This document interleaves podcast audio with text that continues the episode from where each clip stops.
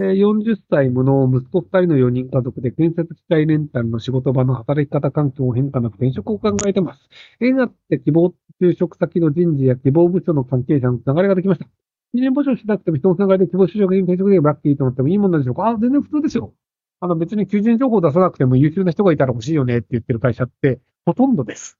あの、まあ、経営者話をしてるときに、経営者ってその求人情報をいちいち出さないんですけど、優秀な人が来たら取るかって言ったら、あの、経営者ほとんど優秀な人が来たら取ります。要はその、600万払っても1000万稼いでくれるんだったら、絶対取ります。なので、あの別にその求人情報を出しているかどうかってそんな重要ではないんですよ。その、こういう人がうちの会社に来たら回る、うまく回るよねとかっていうのがあれば、その人が来たら取ります、取りますっていうのが普通なので。えー日銀の金利1%について住宅ローンを変動金利で組んでいます。私にはメリットですかデメリットですか？日銀の金利1%についてがちょっとよくわかんないんですけど、あの、変動金利で行くと、だんだんこれから日本は、あの、金利上がっていくんじゃないかなと思うんですけど、えっと、一応日銀が確か長期金利に関して0.5%に上げたんですよね。なので、そういう感じで、一応その上田日銀総裁は、金利を上げていくという構造でいくと思うので、まあ、変動金利でいくと金利上がっていく可能性あるんじゃないかなと思います。あ金利上げざるを得ないですよね。いや、そんなっちゃったら。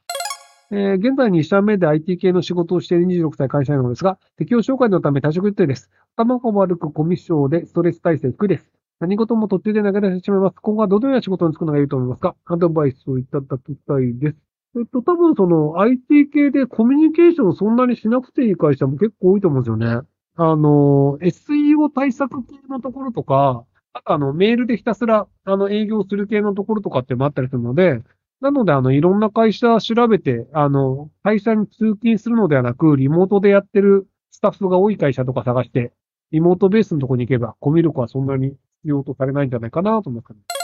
えー27歳男です。正社員と副業の仕事をしていて、15分、30分、45分、1時間の休憩は理解していますが、12時間とか16時間働いても1時間しか休憩しないのは納得いかないです。こんな考えをしている僕はおかしいのでしょうか？ぜひ、ひろゆきさんの考え聞かせていただけたら幸いです。えっと、副業の仕事は、あの、その会社の仕事っていいのかな？えっと、労働基準監督署に行ってください。あの、12時間の場合は、えっと、休憩時間はもうちょっと多いはずです。で、16時間でも確かもうちょっと多いはずなので、なので、あの、それしか休憩時間出さないのであれば、労働基準監督署に行くと、是正命令が出るんじゃないかなと思います。日本の郵便局の将来性はどう思いますか？かなり厳しいと思います。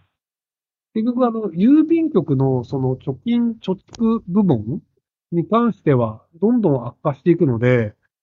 で、それがなんか、あの、まあ、その、地方、その、えっ、と、過疎地においては銀行がないので、郵便局のその貯蓄、あの、要はあの、預金機能というのは大事なんですけど、ただ利益率でいくとめちゃくちゃ低いよねっていうのがあるので、それを維持しなければならないってなると結局コストは高いので、なので将来的にはかなり厳しいんじゃないかなと思いますけど。えー現在30歳 A 型事業所で働いています。エンジニアを目指してメンターつけて2月から Progate で今、 Rails 勉強してます。一般の人より夜はこの速度も遅く調べ方も教わってるんですが、エラー解決の粒度が下手です。エンジニア向いてないでしょうか？改善する部分はありますでしょうか？んなんかその、えっ、と、な、その、プログラムを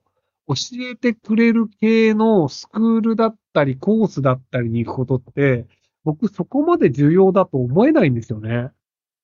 なんかそれよりは自分が作りたいアプリをちゃんと作るっていうのやった方がいいと思うんですよ。で、そのなんか、エラーを調べる流度がどうこうとかって、あの、その、そのコースで必要だと言われてるものができるかどうかで、で、指令がいれば済むんですよね。